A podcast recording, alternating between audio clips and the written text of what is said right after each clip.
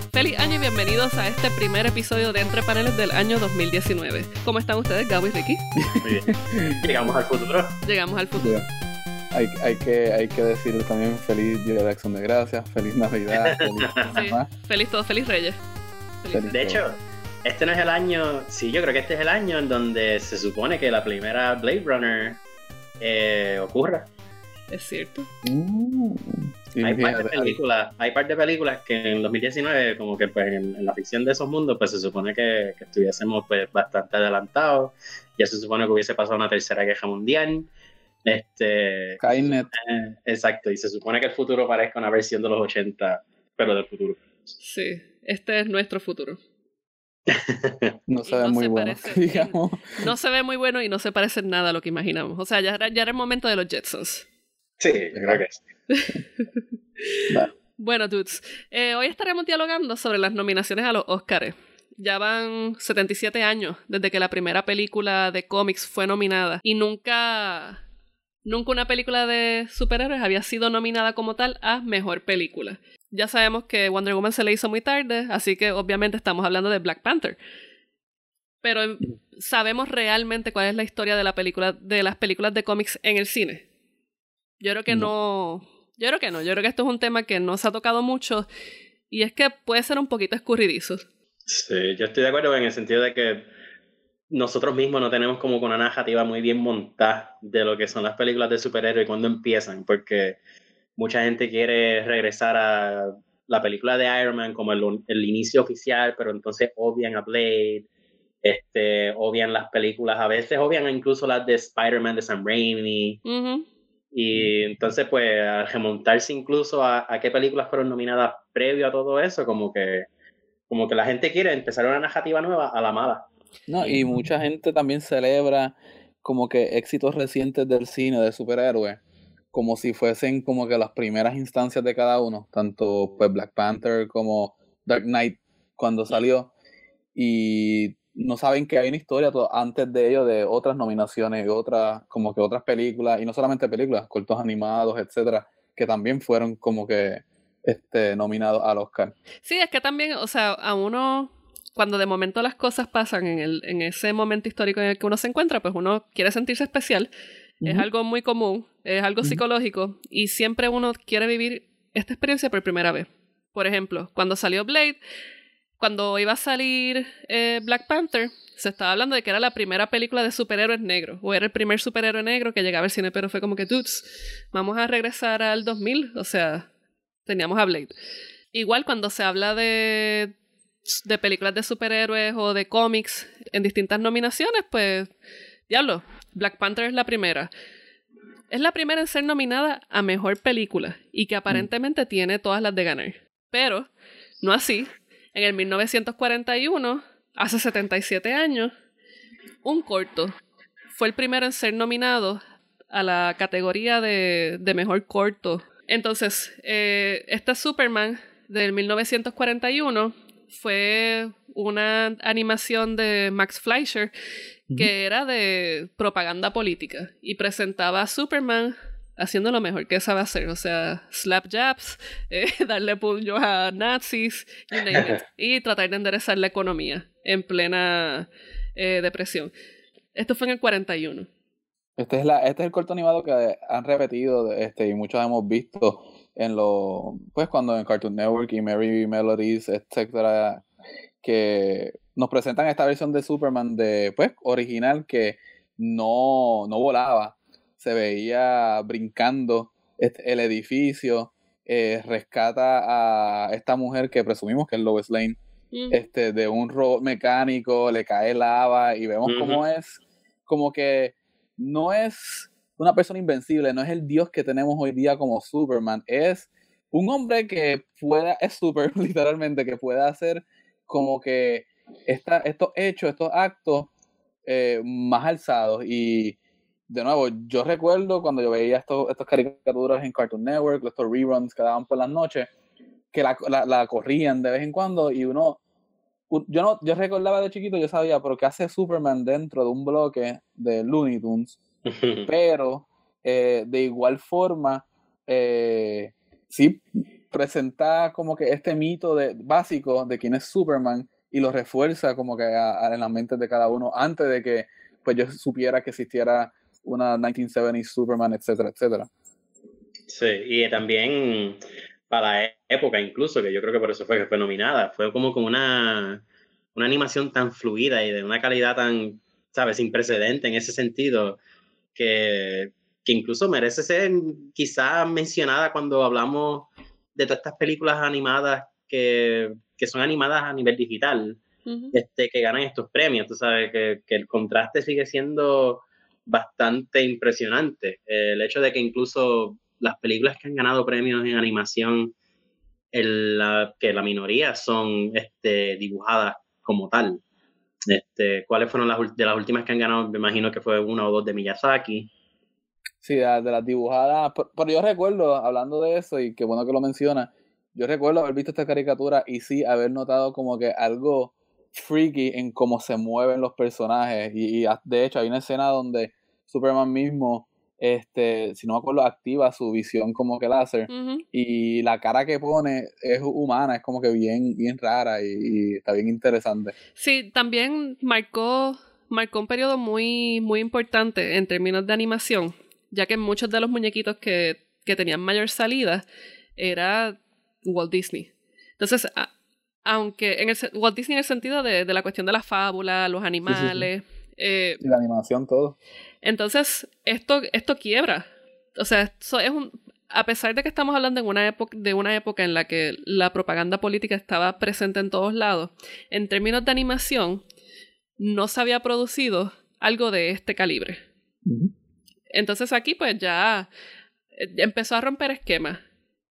Es curioso cómo los superhéroes siempre se han utilizado para romper algo, sea como que de efectos especiales o esta, esta, y se puede decir en general de, de historias mitológicas, casi siempre que Hollywood quiere romper o intentar una nueva tecnología eh, o perfeccionar una nueva tecnología, usan estas historias clásicas como los Diez Mandamientos de Roton Heston, que tiene esta escena clásica donde se rompen los mares y siempre acuden a, esto, esto, a esta historia, este, pues estos mitos de la, de la cultura nuestra, sean religiosos o no. Sí, también que, que significa todo ese, todo ese potencial del ser humano, el que puede llegar y, y, cómo, cómo, puede aspirar a ser más y mejor. Que también yo creo que es algo parte de, de, lo que trata de vender el sueño americano. Como vimos en 1941, pues, pues comenzó esta, esta introducción dentro de la academia a las películas de cómics y de superhéroes. Pero no sería hasta 37 años más tarde que tenemos nuestra siguiente nominación. Y es que Superman de 1978 de Christopher Reeves, la que prácticamente nos dio lo que fue el estándar de una película de Superman hasta el otro día, por decirlo así. Fue nominada a los Oscars y ganó por mejor efectos visuales. y ahí comienza la, toda la, la, tradición de que las películas de superhéroes están hechas para ganar más que Oscars de efectos especiales. Básicamente, pero esta película sí en su tiempo, o sea, amerita lo, lo que ganó, el reconocimiento. este, es algo bastante, este, que al día de hoy yo la veo y sí, pues tú, tú ves como que el truco detrás de la máquina, ¿sabes? De, todo, pero hay que reconocer que para, yo creo que todos nosotros los, aquí, esta fue la primera como que película de Superman carne y hueso que hemos visto, o que vimos. Y Christopher Reeve fue nuestro Superman hasta, bueno, todavía no tenemos un Superman que ha sido mejor que esto, así que pues, este es nuestro Superman, así que este sí, y ganó efectos visuales. Este, yo no recuerdo si hubo un debate en su tiempo sobre si el problema de, de nominar algo de superhéroes, pero aquí fue que se cementa esta, e, esto, este patrón que vamos a ver de los superhéroes ganando en áreas este, más, más visuales, más que tienen que ver con, con lo estético. técnico. Estético mayormente. Mira, curiosamente, eh, Superman ese año pues fue nominada a tres categorías. Mejor edición, mejor, eh, mejor original score y mejor sonido. Además de la de efectos visuales.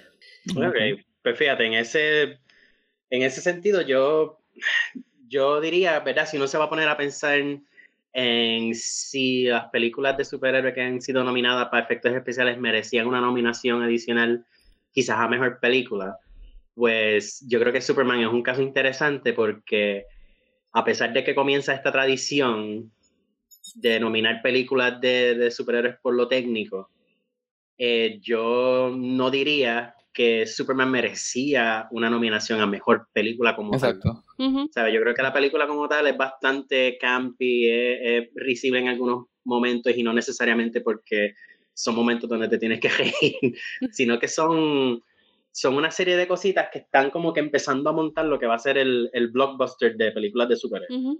Definitivo, esa, esta película como que libreto y, e historia no son por lo más que se les recuerdan, este pero vamos a tratar de meternos en esa mentalidad de cuando esta película salió. Sí, eso y, iba a decir. De la misma forma que Black Panther hizo este, rompió este, este, este hielo ahora, con no solamente películas de superhéroes, como películas de representación, como que, ¿crees que si hubiese habido algo, un movimiento tan abierto de cómics para el 70, se hubiese reconocido, o por lo menos se le hubiese dado una, la nominación de mejor película a esta Superman? Mm, yo no creo. No, yo tampoco. Eh, no recuerdo si fue para el 70 o un poco antes que le cayó encima el Congreso a los cómics con toda la cuestión de si eran muy violentos y que debía haber 54 los 50 Hollywood. yo creo que todavía ese ese recelo que había con los cómics estaba estaba muy presente a pesar de que había pasado quizás 20 años eh, sí, sí. Yo creo que. No, sí, pues, especialmente que Batman en los 60 este, fue el campi Batman de Adam West, que también había dejado un mal sabor. Así que este Superman tenía la labor de tener que elevar, por intended. Sí, yo creo que. Que quizás si no hubiese sido. O sea, yo no, no creo que quizás se le hubiese dado la nominación para mejor película, pero quizás sí se lo hubiese dado para mejor adaptación de libreto o algo, así.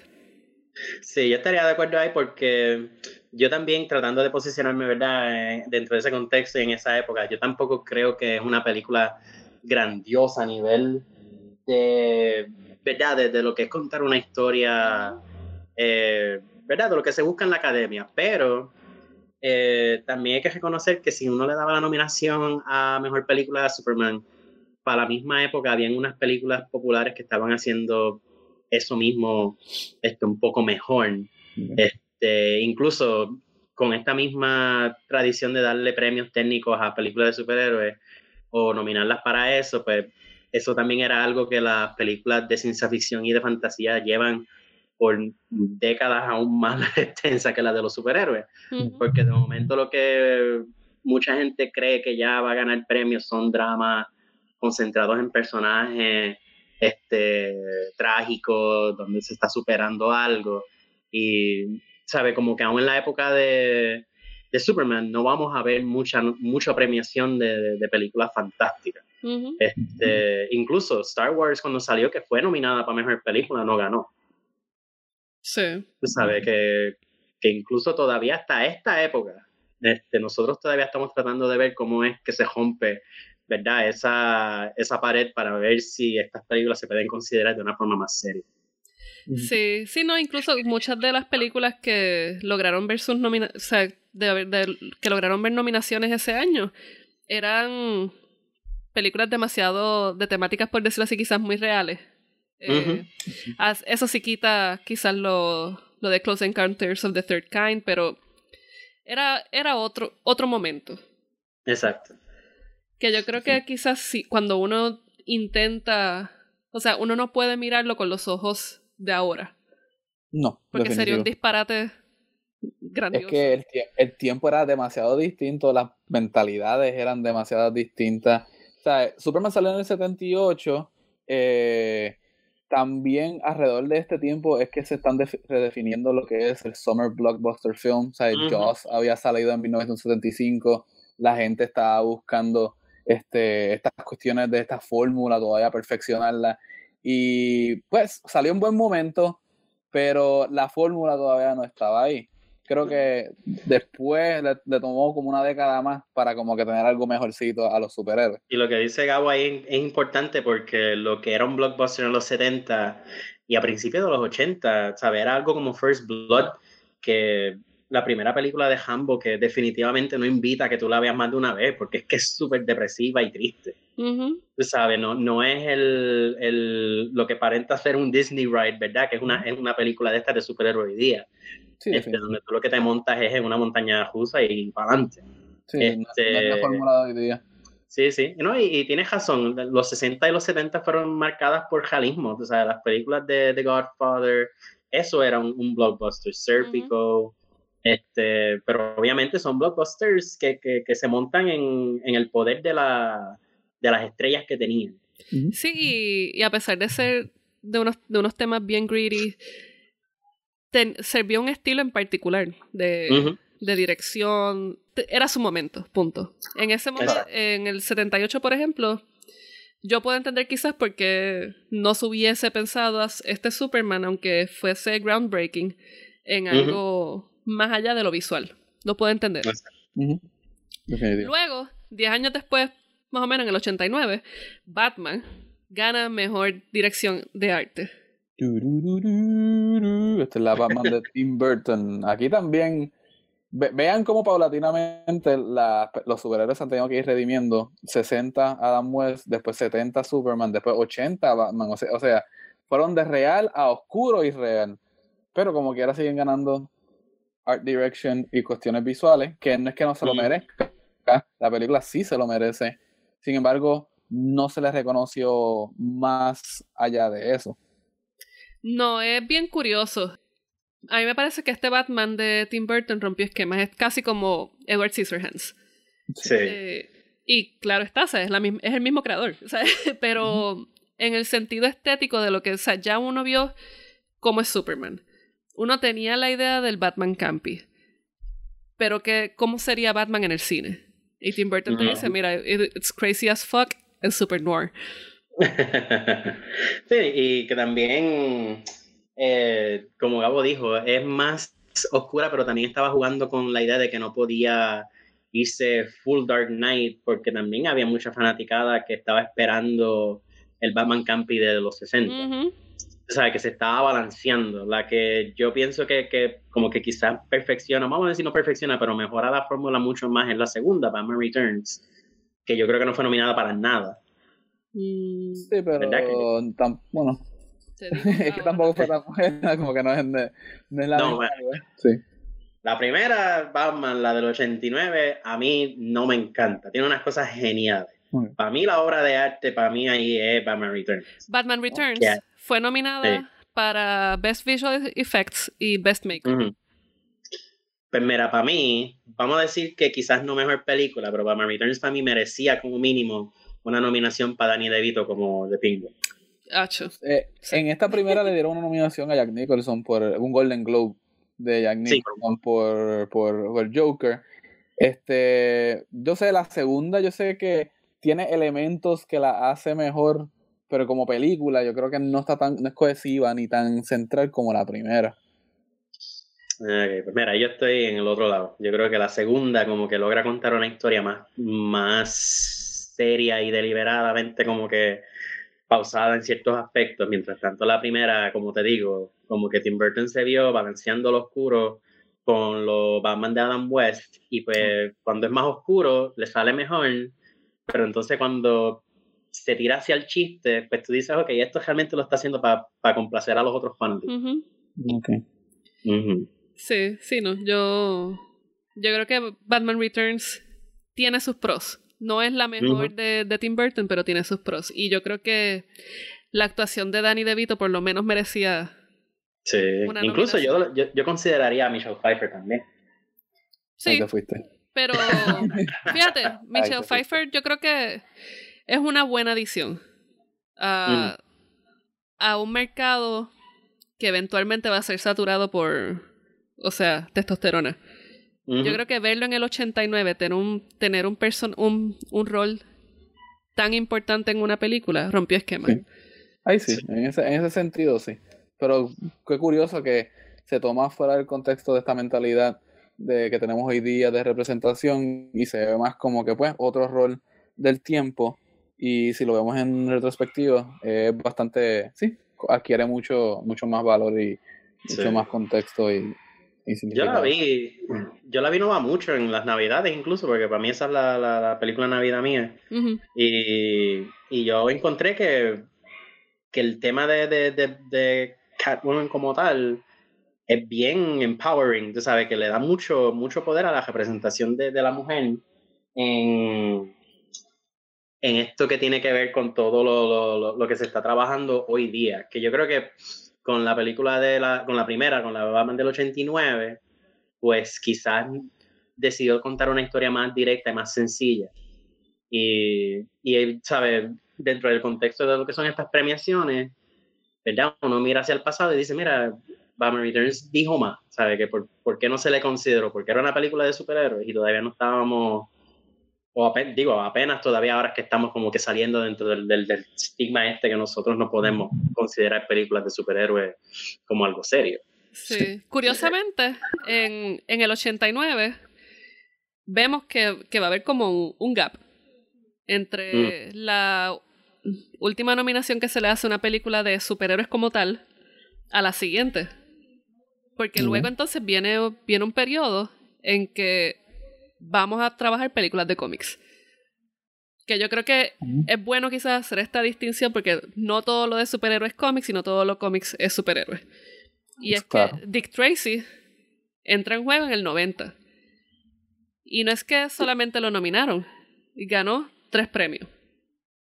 Ganó mejor canción original, mejor maquillaje y mejor art direction. De nuevo, seguimos con las cuestiones puramente estéticas. Sí. Dirección artística, maquillaje y canción original, todo lo que tenga que ver con el arte, porque la película de por sí no fue muy buena. Exacto. Pero esta película yo admito que yo le tengo un amor particular. A mí me gusta Dick Tracy de Warren Beatty. A mí me gusta la estética de esta película, cómo se veían los, los malos. Yo tenía el relojito de Dick Tracy de chiquita, o sea. Claro, es, que eso a, mí, para mí estuvo genial desde chiquito, pero sí, como que como dijo Vero, no todos los cómics es superhéroes, superhéroes no es cómics, y vean cómo las adaptaciones de, de cómics no han sido algo reciente, se han ido estando siendo de un tiempo para acá y se nominan. Sí. Sí, yo, yo diría en, en ese sentido que, que estoy como que en el mismo punto de Gao, que es una de estas películas que uno como que aprecia. Quizá porque uno la vio cuando chiquito y como que lo asocia con, con, con esa época. Este, pero lo curioso es que a nivel de maquillaje sí se votaba. Sí. sí. Tú sabes que, que de verdad que el, el, lo, que esta gente logró crear, que es bien interesante porque estaban tratando de recrear la estética del cómic tal como era. Y no necesariamente de, de cómic tipo libret, librito. Estamos hablando de comic strip. Exacto. Sino que, que, que, el intento de por sí ya es, ya es curioso, porque no es una adaptación a algo más real, sino es que al capturar lo que es, ¿verdad? Esta, esta estética cómic que va a tener como que su propio momentito cuando tenemos eh, Roger Rabbit y, y, esta otra película de, que era como una copia que salía Brad Pitt, se llama, que también tenía como que animaciones, que no es que son de cómics, pero que están como que diciendo, mira, hay un nivel de, de, de, de ridiculejo de, o, o, de gracia todo esto. Vamos a, a, simple y sencillamente tratar de hacer algo así, ya que Dick Tracy le salió.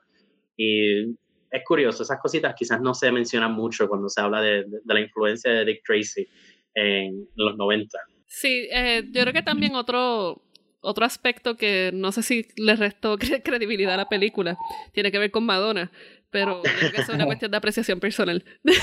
pero creo que eso, ya, pero creo que esto más y se comienza y demuestra que esta cuestión de tener como que estrellas, cantantes importantes en las películas, como que siempre ha sido como que una, una forma de catch, de como que de atrapar a la gente, siempre tiene que haber un nombre envuelto en, en todo esto que no tenga que ver necesariamente con el mundo del cine y lo traen para traerlo, o sea, puede ser como gimmick, Puede ser como algo más, pero sí, aquí, aquí aparece también. A mí algo que, que me ha parecido interesante de, de, crear este programa de hoy ha sido que muchas de estas películas, bueno, no muchas, pero algunas de estas películas que, que tenemos en este listado o sea, yo no sabía que venían de cómics. Por ejemplo, Men in Black. En el 97, Men in Black Mm. gana mejor maquillaje. Uh, maquillaje de quién, Will Smith, porque es que todo lo demás es la computadora. Este, pero sí. que es algo bien loco, pero en el 97, y es que Men in Black era, creo que publicado por un, un imprint de Marvel. Ok. Mm. Así que. Men in Black es la primera película de Marvel. Sí, y no Ah. del MCU. wow. Sí. Ay, diablo. Bueno, entonces, que eso quiere decir que este Will Smith es parte también del MCU. No. Porque Sí, aquí tengo que aquí tengo que Men in Black 1 fue este primer impreso en el enero del 90 y era Aircell, Air- Aircell Comics, Malibu Comics, que ambos fueron como que adquiridos por Marvel durante los tiempos. So que sí, es una propiedad de, de Marvel. Y Tommy Lee Jones entonces aparece en dos universos de Marvel. Él es, él es K o J, no me acuerdo cuál es el nombre de él. Y también es este el, el general en Captain America de First Avenger. Es verdad. Esto, pues para esa ocasión, Men in Black fue nominada Best Makeup, Best Art Direction y Best Original Score. Will Smith lo nominaron. Uy. Sí. No, pero Sí. score, no no, no, No. Score fue Ah, Danny. Elfman. Ah, ok. Ah, Sí, que eso es Mm. como tú tienes a Elfman y ya te nominan. Claro. sí, sí. yo- Pero ganó de Esa nuevo película Best Makeup. Sí, ¿Tú ganó crees? Best Makeup. Ricardo, ¿tú crees? Bueno, acuérdate que el antes de que salga la, la cucaracha gigante esa de la película, que era el personaje de Vincent D'Onofrio, Vincent D'Onofrio de por sí, Sí, se con veía la bien. cucaracha freaky. por dentro se veía bien freaky y eso fue todo maquillaje. Ahí no había CGI. Sí, sí. Este, pero definitivamente ya con Men in Black vemos la mezcla de CGI con maquillaje, que Ajá. poco a poco se va, va a ir desapareciendo porque ya apenas hay maquillaje en estas películas fuera más que de lo que es lo facial para que la, la cara no brille mucho en la cámara, porque esto ya esto CGI. Sí, luego en el 98, pues vamos otra vez a lo greedy y real con Road to Perdition. Y Road Sí. to Perdition ganó mejor cinematografía. Curiosamente, Road to Perdition es de un imprint de DC Comics. Ujú. Road to Perdition sí es un graphic novel este, con el mismo nombre. Yo creo que en esta película es que sale Tom Hanks, ¿verdad? Sí, Sí. Sí, yo recuerdo haber visto esta película y de hecho yo la vi para el tiempo y recuerdo no haberme gustado porque no entendía como que bien la seriedad del asunto. Obviamente después cuando me di cuenta que, que eh, adqu- adquiero más mentalidad, pues la, la aprendo a apreciar. Pero sí, eh, es un cómic del 98, Paradox Press, que después fue adqui- adquirido por DC. Este, Y salió bajo, fue publicado nuevamente bajo Vertigo. Ok, porque lo pusieron en el Vertigo Universe. Entonces luego Sí, en el 2001 tenemos el territorio de novelas gráficas con Ghost World, Ghost World, sí. que ganó ¿Qué mejor screenplay adaptado. Ese, ese caso es interesante, porque Sí. Ghost World definitivamente es una película que a la academia le gusta. Este, ¿sabes? No hay nada fantástico, no hay nada este, mágico, y, eh, ¿sabes? Es literalmente un drama de, de personas blancas trabajando por unas cosas medias banales, pero que entonces dentro de todo eso está el tema de la soledad y de la tragedia de perder amigos. Bueno, eso, eso está hecho para un Oscar. Sí, A mí me impresiona mucho cómo Ghost World, si tú la ves ahora, es como Mm. que la, la, la estética, la sensación de un- la película indie noventosa, Ajá. early 2000s, con que por, por, eh, por perfección, como que por ejemplo. Sí. Es, es esa Sí. sensación de como que esto es lo indie de los 90, esto es un slacker, esto es un etcétera, y tiene esa sensación, a mí, en lo personal, nunca me gustó mucho esa película, pero que le hayan dado Best Adapted Screenplay, finalmente vemos cómo les reconocieron algo más que fuera de lo estético. Sí. Exacto. Y yo creo que también logra retratar ese angst eh, adolescente de los 90. A mí, Sí. a mí me parece que pocas películas logran recuperar algo que se trabaja de esta forma, y más cuando viene desde de un medio como el cómic. Que en ese Ujú. sentido, No, y que logra. Ajá, mala mía. No, no, que en ese sentido fue groundbreaking para lo que luego va a ser todas las adaptaciones que vendrán por ahí para abajo. No, y que logra capturar la voz de Daniel Klaus en el cómic. Ujú. ¿Sabes? Los personajes se sienten que salieron de esa novela gráfica. Este, y yo creo que, que el ser reconocida como Adapted Screenplay pues es, es importante y, y merece más atención de lo que se le da porque, porque de, pues de momento ya vemos que estas películas son capaces de ganar algo más fuera de lo técnico. Exacto. Pero siempre y cuando no sean de superhéroes. Exacto.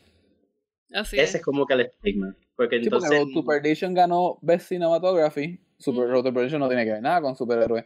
Ujú. Y ahora viene Ghost World y gana Best Adapted Screen- Screenplay. Y que más o menos para esa época se nominó American Splendor. Sí. Uh, Yo creo que para mejor también guion, pero ahí no ganó. Ok. Sí. Eh, luego en el. Estoy aquí buscando American Splendor. American Mm. Splendor fue nominada. Sí, para mejor screenplay. Ujú. Sí, y no. Pero no. O sea, recordamos que Batman, la última película de superhéroes fue en el 89. Ujú. Y. O sea, van casi 20 años. En el 2004 es que se vuelve a nominar otra película de superhéroes con Spider-Man 2. No la 1, la 2. La 2. Porque la 2, vamos a admitirlo, tiene mucho más calibre cineasta. Y a que no saben qué ganó. vamos a volver. Mejor efectos visuales. Pues, porque es un superhéroe y los superhéroes lo que quieren son efectos visuales. Eye Candy. Completamente Eye Eye Candy. Sí, sí. Coño, pero es la segunda, ¿verdad? Em, Claro. Sí. Pues mira, con- contra ahí la actuación de Alfred Molina Por eso es que como Doctor Octopus está genial. tiene, tiene mucho más calibre, como dije, tiene mucho más calibre este cineasta, así que tenían que nominarla, pero como era Spider-Man, se le dio algo visual.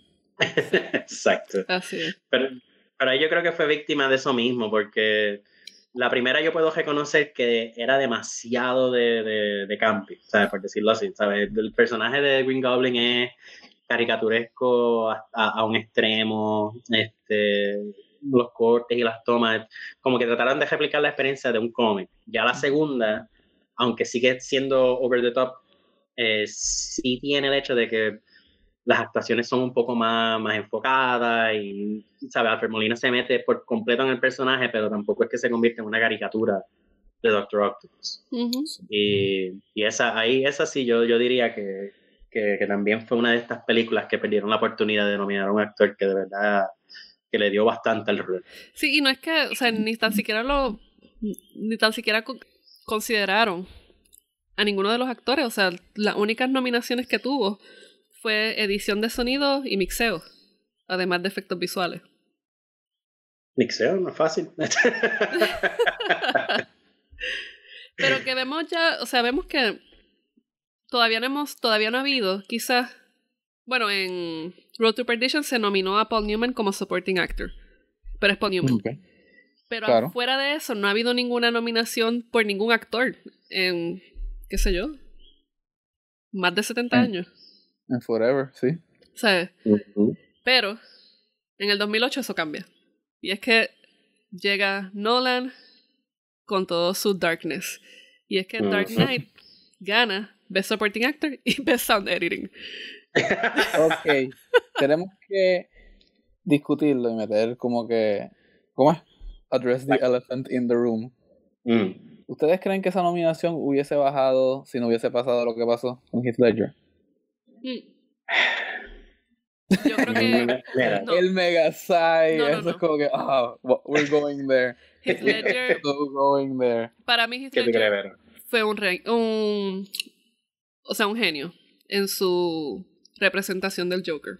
Yo creo que eso nadie se lo puede quitar. El tipo merecía ese Oscar full. Sí.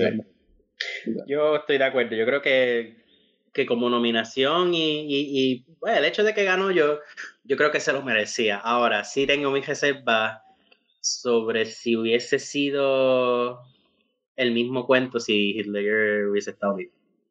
¿Tú Este, crees? Yo creo que lo, yo creo que la nominación hubiese estado, no sé si hubiese ganado.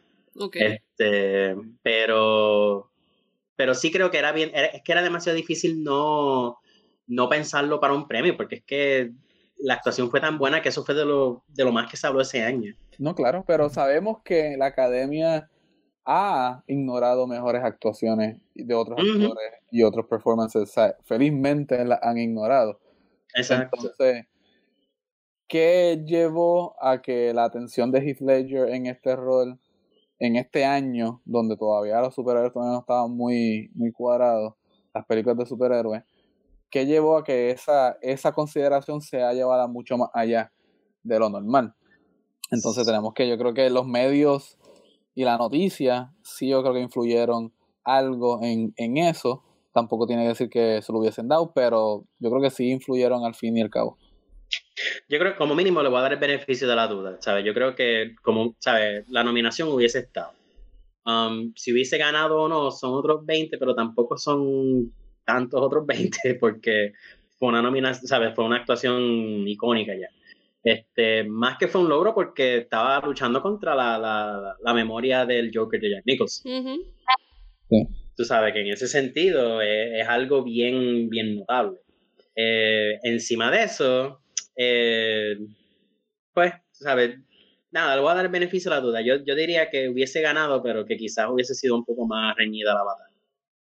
Porque siempre va a haber quien se va a resistir por darle, ¿verdad? Este, un premio a un personaje de cómics. ¿Sabes? Hay que acordarse que la academia todavía, todavía a estas alturas está repleta de, gente, de críticos y gente viejísima que no quieren soltar el, los puestos. Este, y si obviaron e ignoraron la actuación de Jim Carrey en Batman Forever, pues mira, todo es posible. Dale. pues mira, yo, yo creo que. Bueno, el otro día la estaba viendo nuevamente. Batman Forever. Eh, no, es Dark Knight. Ah. y realmente la profundidad que el tipo le brinda a ese personaje tiene tantas y tantas dimensiones. Estamos hablando de Dark Knight, ¿verdad? No, de No, no, no, de Dark Knight. Eh, tiene tantas y tantas dimensiones que yo, fíjate, yo creo que sí.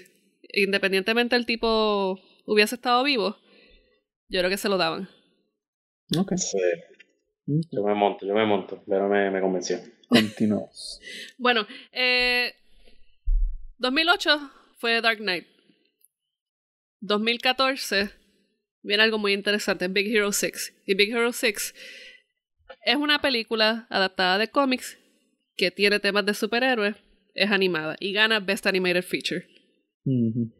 Lo cual a mí me duele, porque fue una película muy buena, pero Spider-Verse que es lo que viene más adelante, debió haber sido quizás la primera en ese sentido.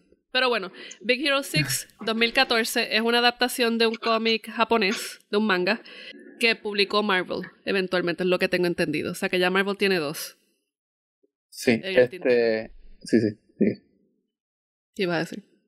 No, que es que aquí también vemos cómo las películas animadas se van a empezar a tratar distintas como que una película animada de superhéroes sí puede llegar a un nivel más alto que una película en carne y hueso de, sea, real life de, de, los superhéroes. Pero que, pero entonces yo, ahí es donde yo tengo el problema de que vamos entonces a, ahora a brincar a la animación, porque pues está bien, son películas animadas que ve mucha gente y esta categoría como quiera pues es un poquito más divertida. Este, aunque en ese sentido, aunque Big Hero 6 ganó, yo creo que la categoría de, de, animación, como quiera, se estaba viendo como una categoría de como que más panenes. Y yo creo que lo que lo evidencia es que año tras año estamos viendo un montón de animaciones serias, adultas y muy bien elaboradas que pierden o que no son ni consideradas eh, en favor de nominar algo de, de DreamWorks o de Pixar. Que es el caso de Persepolis. Exacto. Exactamente. De Persepolis, el... de Wall Street Bashir. este, tú tienes muchas otras películas más de Miyazaki. Este, ¿sabes? No me puedes decir que lo mejor del, del, del, año en animación para los Oscars son solamente esas dos o tres películas que son todas este, divididas entre eh, ¿sabe? Lo que es Pixar, DreamWorks y Universal. Esa categoría de películas animadas a mí me... todavía como que la resiento mucho. Porque hay películas excelentísimas, pero por alguna razón el monopolio lo tiene en Pixar y. O sea, y DreamWorks. Claro. Ujú. Que pues, a mí como que eso todavía me, me saca un poco. Pero en fin. Eh, por ejemplo, cuando Persepolis fue nominada, la que ganó fue Toy Story. Toy Story posiblemente. Algo así como que... eh, Ratatouille. Pero Mm. Ratatouille tiene la fama de ser la película más perfecta de esta gente. Así que... Sí, Ratatouille es... Críticamente es la película más perfecta. Ok, pero de- Tembol. Persepolis tiene todos los elementos para que le den un Oscar. Es deprimente, Claro, no lo dudo. es artsy. Trata sobre una dictadura en Medio Oriente y de esta nena que a través de la cultura occidental logra escapar el prejuicio. ¿Sabes? Es como Sí, sí, es el sí. sueño americano de lo que debe ser una película de cine. De una película que gane un Oscar, por decirlo así. Debería haber como una categoría entonces de Best Foreign Language Animated Feature o algo así. O mejor, bueno, no, yo, Artsy fartsy. yo no iba, iba a sugerir como que quizás una categoría de animación para, como que para adultos o animación drama, pero... Indie, animación indie, lo que tendrías que ponerle y ya. Sí. No, pero tú sabes, en ese sentido sigue siendo una película este, seria, ¿sabes? No, no le resta, ¿verdad?, este valor eh, en comparación, ¿sabes? Considerando que, por ejemplo, Lion King fue nominada para Mejor Película Sí. Y este, este Beauty and the Beast también, ¿no? Sí, yo No creo que. Yo creo que también es, es bien curioso porque vemos cómo hay quizás ese shift. Se deja. Casi aparenta como que se deja mejor película animada para lo más kitty stuff. Ujú. Pero entonces. Mira, ¿por qué no se le juzga quizás como. como mejor película, punto?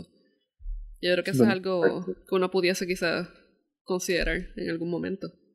Pero bueno, eso fue en el 2014. En el 2017 tenemos que Suicide Squad gana mejor maquillaje. Volvemos a, Y volvemos. a lo visual. a lo técnico. Lo cual representa un problema. Porque ya van, o sea, más de 50 años donde las películas que son de cómics o de superhéroes solamente se, se consideran en, esa, en ese tipo de categoría que es lo estético o lo técnico.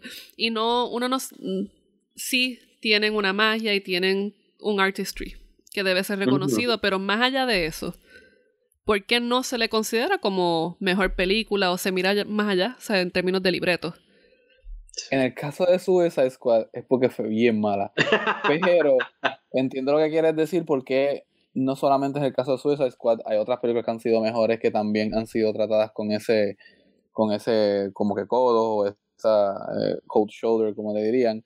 Eh, realmente vemos que Suicide Squad es la única de aquí que está dentro de el post MCU world donde Mm. las películas están adquiriendo un nuevo nivel de artif, no sé, de, de arte que Ujú. en sí está, no es que las películas ha- han cambiado de ser, es que la gente está cambiando su forma de pensar. Así que, eh, sí, Suicide Squad es como este, este, este remanente de un pensar anticuado dentro de, de la, de la academia sobre las películas de superhéroes. Y yo creo que también cuando luego se piensa en, en la idea que tuvo la academia de crear esta nueva categoría de mejor película popular. Yo creo que hasta cierto punto es, es un lavarse las manos. Te reconozco, pero no completamente, porque tú eres demasiado popular para mí. O sea, tú no eres tan artsy. Entonces, ahí es como una, un intento de redención. Ok, pues vamos a reconocer que tienes todo esto. Reúnes ya todos los requisitos de efectos especiales, vestuarios, sonido, maquillaje, porque eres de cómics, eres cultura popular, o sea, lo único que quieres es el razzle dazzle, como dirían en Chicago. Claro. Pero vamos a darte un premio para que tú mismo manejes esa categoría y ya y no te metas con las películas de verdad. Claro, este sí, es como decir que la academia finalmente dijo, Oka, lo que a nosotros nos gusta no es necesariamente lo que a las masas les guste. Tenemos que entonces reconocer lo que ellos están viendo de una forma u otra. Pues vamos a mezclarlo, que para este tiempo es lo que se está dando muchos superhéroes, vamos a hacer, eh, vamos a hacerle este, esta categoría. Sí. Y y- realmente, Ajá. ajá. No, Ricky. No, no, que realmente como yo estoy de acuerdo con Vero, como que siento que es un, un cop-out. ¿Sabes? De momento estas películas funcionan para una audiencia, estas son más elevadas y por ende se van a reconsiderar aún más. Pero como no hicieron tanto dinero, vamos a hacer esta categoría para complacer a todo el mundo. No, y realmente, ¿cuál es el argumento? Exacto. Sí, no, realmente no, no, no se sostiene como tal. Entonces, ¿qué constituye eh, una película que puede ser considerada para esa premiación? Porque entonces, si la categoría hubiese existido desde antes, entonces tú tenías que quizás Transformers debió ser nominada. Ajá. Tú sabes, o por ejemplo, alguna de las mil Fast and the Furious que existen. Claro. Tú sabes que, que entonces la, como que la, los parámetros que, que tienen o que van formando para ver qué tipo de película popular se puede considerar, ya de por sí los está poniendo en una situación bastante precaria. No, y que es un problema porque, por ejemplo, el hecho de que, o sea, tienes películas quizás como Mission Impossible que quizás nominaron a Tom Cruise para algo. Eh, fue un blockbuster, sigue siendo blockbuster el día de hoy. James Bond, igual. Que porque eso significa que entonces tú no me vas a nominar a James Bond, a Mission Impossible para ninguna de estas categorías porque lo vas a dejar en, película popular porque fue blockbuster. O sea, ¿debería ser mejor película popular o mejor blockbuster? Y entonces que la cantidad de dinero que hace o la cantidad de dinero que hace más la crítica que sí, el buzz que genera, como que los rumores y la, el, word on the street que genera, sí. Sí, porque en ese sentido, si ese fuese el caso, una película como Return of the King, que fue la que le ganó los Oscars casi todo, ¿verdad? A, la trilogía como tal de Lord of the Rings, pues quizás no hubiese, no hubiese sido considerada para mejor película, se hubiese quedado mejor película popular. Tú sabes que yo este año no la van a hacer, este, se retiraron, ¿verdad? De la idea porque habían dicho, yo creo que la razón que dieron fue porque no, al, pensar la idea tan tarde, pues no le iban a dar trato justo a los otros blockbusters que habían salido dentro del periodo que se podían nominar. Este, pero si lo hacen el año que viene, realmente no se evitan el problema. Como quiera tienen que enfrentar una serie de preguntas que... Y yo realmente no, creo que, que, lo vayan a hacer porque lo que dijeron en noviembre fue que todavía estaban evaluando la posibilidad de, de incluirla. Claro, pero acaban de nominar a estas películas, Black Panther, etcétera, para, para diferentes tipos de Oscars. De hecho, este Avengers cayó bajo la trampa de arte de, efectos visuales todavía. Pero Black Panther como que sí le dieron el reconocimiento, pero es porque Black Panther hubiese caído en esa de, de esa categoría popular si no, si no, si no se hubiese puesto la, la creación de la categoría. Así que este, es como de la, la, academia de nuevo. Primero dijeron, ah, pues, este, reconocemos que hay películas populares que no, se no estamos viendo. Vamos a hacer esta, esta categoría. No, no queremos que hagan la categoría. Pues vamos a hacer en la nominación de este año, darle como que la guiñada a, a, la película, de superhéroes y como quiera no va a ganar. Sí, sí. De hecho, se complica aún más. Porque tú sabes que algunas veces los Oscars tienen películas extranjeras nominadas para mejor película. Sí. Este, pues obviamente, ¿qué película va a ganar mejor película extranjera? La que está nominada para mejor película. Así que este año, Roma, que es una película de Netflix, está nominada para mejor película también. Nadie va a ganar esa categoría más que Roma, de, de película extranjera, si está nominada para mejor película. Este, pero entonces vamos a suponer que eso pase o que hubiese pasado este año. Para mejor película popular está Black Panther versus Infinity War. Pero Black Panther también la nominan para mejor película. ¿Cuál debe ganar mejor película popular? ¿Black Panther o Infinity War que hizo más dinero, creó más buzz porque por fin es la culminación de estas fases de Marvel y que como mínimo es sigue siendo groundbreaking en el sentido de que es una la primera vez que vemos como una saga con múltiples fases contadas en el cine y que la ejecución fue genial.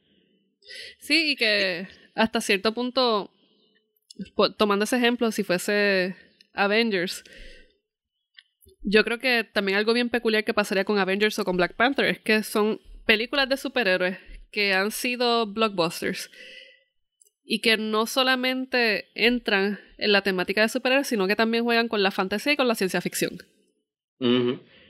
Que entonces, ¿cómo...? Eso es... o sea, eso es la bola de felicidad. Tienes todos estos géneros que quizás no han sido reconocidos en yo no sé cuánto tiempo, que se reúnen aquí y pueden entonces representar un cambio. Pero de qué, o sea, ¿cómo? ¿Cómo? Si lo van a redimir, si solamente lo dejarían en mejor película popular o si realmente lo quieren sacar a pasear con mejor película. Exacto. No, y que los Oscars también hay que, hay que ser claros también que los Oscars tienen un, ¿verdad? Un, prejuicio, por decirlo así, a favor de, o en contra de unas películas que no tratan los temas que a ellos les gustan. ¿sabes? Los Ford sigue siendo un, uno de estos géneros que no ve el respeto que se merece. ¿sabes? Este año incluso molestó a mucha gente que Hereditary no fue nominada.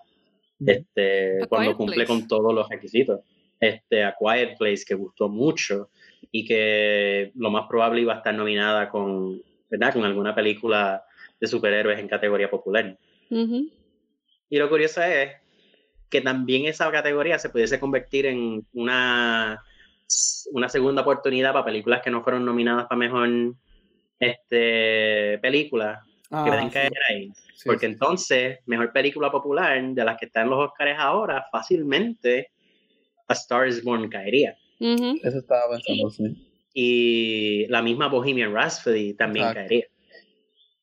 Sí, que se están agarrando las manos con, con ambas audiencias. Sí. Así que como que yo creo que se, se, evitan el problema si crean una sola categoría, mejor película superhéroe. Y ya. y todos ganamos, porque tiene que ganar alguna. Exacto. y siempre va a haber montones que salen. También algo que que vemos este año es que no solamente estamos con Black Panther en mejor película, sino que tenemos al Spider-Verse en mejor película animada. Y esa, esa se la merece. De verdad que Spider-Verse. si Spider-Verse lo hubiese nominado para mejor película, yo estuviese feliz. Esa va a ganar la de la mejor película animada. Eso no hay duda que eso va a ganar. Tiene que ganarla. Sí, solo. Es que si pierde sería una injusticia brutal. Tú sabes. No hay película. Mira, Isle of Dogs le puede gustar a los que son medio artsy, pero mejor película que Spider-Verse no es. Este, curiosamente está contra The Incredibles, que es de superhéroe. Tú sabes que. Pero, que también no, es una adaptación. ¿Cómo? Pero Incredibles no fue buena. No, como que yo, yo no sentí que tuvo el mismo apogeo que tuvo la primera. No, Incredibles tenía el pool de que era la secuela más esperada de toda la vida. Pero fuera de eso, no dio nada distinto. Uno no sentía que estaba viendo magia. Era, o sea, es una película buena en el sentido de que entretiene. Pero fue muy larga para lo que estaba ofreciendo. Te estaba dando más de lo mismo en términos de, de quiénes eran ellos. O sea, no, mm. no tenían ningún. No tenían ningún elemento innovador. Oye, pero llegando a, a este momento, ¿verdad? En el que tenemos una película propiamente sobre cómics con el lenguaje visual de los cómics, con multiversos y cosas. ¿Ustedes piensan en alguna película animada de DC que quizás debió haber sido reconocida dentro de la categoría que nunca tuvo la suerte? No sé si mejor película animada, aunque soy súper fan de la mayoría de ellas, pero sí yo considero que en los cortos. Sí, estoy de acuerdo. Los cortos de DC animados son muy, muy buenos. Los cortos animados de DC están muy bien pensados, son concisos, visualmente son una maravilla. Eh, o sea, yo creo que eso está long overdue. Sí. para mí hay una película de DC que es la de Mask of the Phantasm, que es bien altamente reconocida por ser como una obra buenísima. Y esto, esa película, me imagino que si tuviesen este tiempo lo hubiesen dado una nominación más alta. Lo más que llegó en su tiempo fue un Annie Award, pero salió al mismo tiempo con Lion King y Nightmare Before Christmas. Así que nadie va a estar pendiente de eso. Sí, sí, ahí alguna Matata se lo lleva. Ahí no hay break.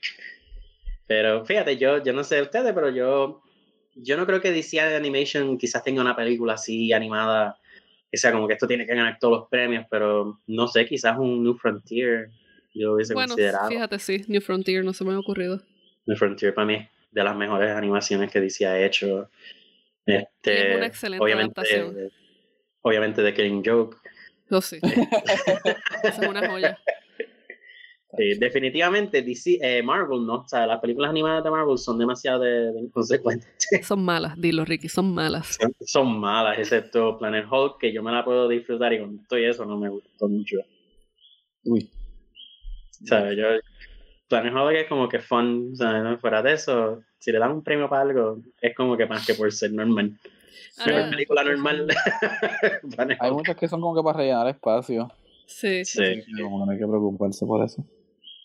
Sí, pero también hay un montón de anime que, que, que nunca consideran, tú sabes, películas buenas, este, que incluso ahora con, con, con todo lo que está saliendo de, de, de, de Japón de alta calidad, como que no, no las deciden nominar, a menos que, que quieran enfocarse más que en animaciones americanas, porque, y si ese es el caso, que habrán una categoría de animación extranjera. Pero es que independientemente, la. O sea, quien anima las películas de DC es un estudio japonés. Por dar Por un eso. ejemplo. O sea, que no. Animación americana, ¿se puede quizás hablar de eso todavía? Diablo. Que Esa ya película me deprimió, sí, esa pregunta me deprimió. Todo está ya ¿eh?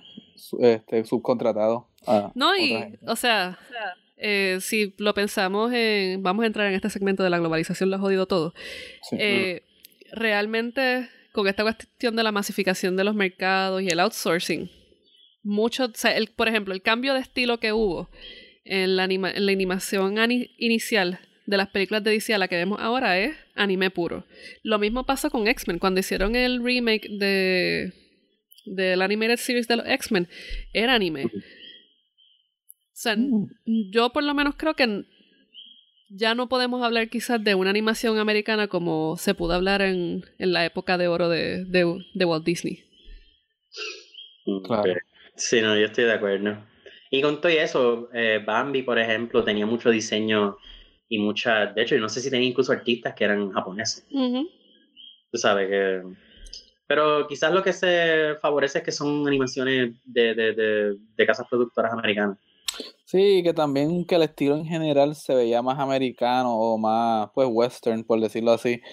No que veíamos rasgos de lo que se reconoce hoy día como el anime, que lo hace lo característico, Sí. que es lo que quiero de decir. Porque sí, como que si tú ves las películas de DC ahora, hay algo en las caras de ellos que se ve como que, es, no sé, como que del anime estilo este, más, más corporate, como yo le digo. que no Sí, que sí, que era más Bruce Timm. Sí, sí, exacto. Ya no se ve tanto eso, se ve esa, esa, ese, un rasgo distinto, así que. Y Sí. yo, y otra pregunta que les quería hacer, ¿ustedes piensan que Black Panther realmente debe haber sido nominada por encima de Infinity War? Sí, Yo a mí creo que no me sí. molesta, sí. Yo creo que Creo sí. que- eh, para mí es una película standalone que cumple con todos los requisitos. Infinity War yo creo que todavía necesitaba demasiado backstory. Sí. Ah, ok, sí, entiendo, entiendo. Años de backstory. Sí, o sea, 10 years in backstory. Tres, fases de backstory. O sea. Black Panther por lo menos es una película que funciona por sí sola. Y Mm, tiene su propio universo creado, no necesita de ninguna otra cosa que la nutra. Eh, y para mí cumple con todos los requisitos. No sé qué opina el G-Man. Este. A mí Black Panther me gustó, pero yo no creo que es Oscar worthy. Ok. A mí Avengers me gustó, pero no creo que son, es Oscar worthy. De hecho, yo no he visto una película aparte de Logan que yo piense que sea Oscar worthy. que fue nominada para mejor guion adaptado. el Sí. guion adaptado. este, pero para esa nominación de Best Movie, yo creo que Logan ha sido la única que para mí como que se ha merecido eso ever. Así que no preguntarme si es una competencia entre las dos, cuando las dos no me, no me chocaron tanto, fue, eh, es medio injusto. Yo creo que diste con algo interesante. Yo, yo creo que si yo fuese a escoger una película de superhéroes previa que no han nominado, que merecía la nominación, yo creo que realmente para mí está entre Dark Knight y Logan. Yo, Creo que esas son las dos películas. yo creo que películas que yo que hubiesen sido nominadas. Sí. Para mí, Wonder Woman, Dark Knight y Logan. Yo creo que son Sí. tres. Eh, Wonder Woman, chilling si no la ganaba. Pues tampoco es la mejor película, pero creo que era worthy de la nominación. Eh, Logan, sí. y Dark Knight yo creo que tenía todos los elementos. Esas dos películas tienen todos los elementos posibles para ser ganadores de, de mejor película. Pero para mí, Logan, Logan y Logan. Y, y claro, lo mencionamos y no lo queremos admitir, pero vamos, forever. También ¿Tú quieres tiene que haber una, una nueva categoría de Best Campy. Or Best Nipples on a Suit. ¿No?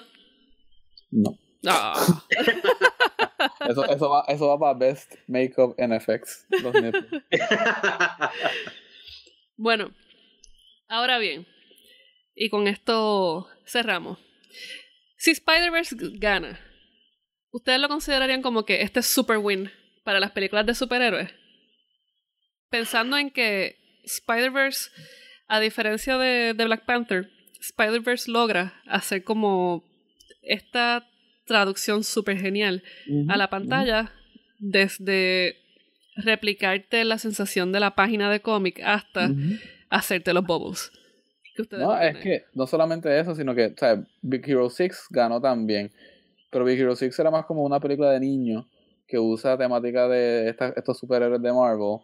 Este, Spider-Verse te presenta la idea del multiverso a gente que no está acostumbrada a ver esto, que es algo bien común de los cómics, y entonces sí te hace una traducción, sí es algo de un cómic. Así que a mí me interesa esa pregunta, que si eso es un win para superhéroes o un win para animación, porque realmente le hace un favor a ambas cosas.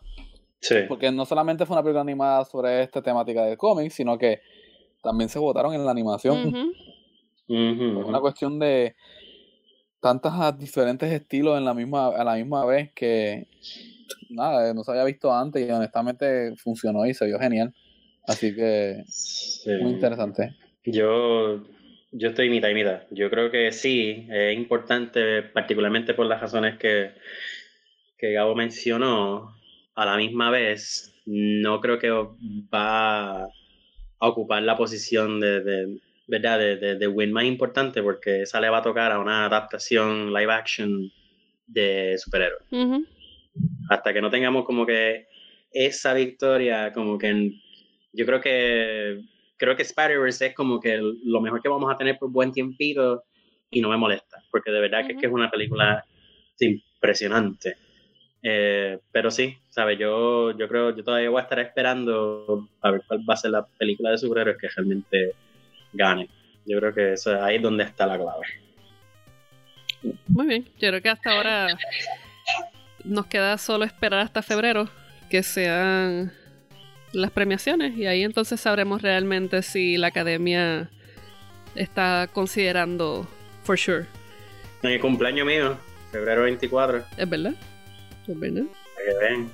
Así que yo de regalo, academia, quiero que Black Panther gane los Oscar. Sí. O por lo menos te regalan un Spider-Verse, de seguro. sí, eso sí, pero no. Black Bueno. Panther, Black Panther. O que gane.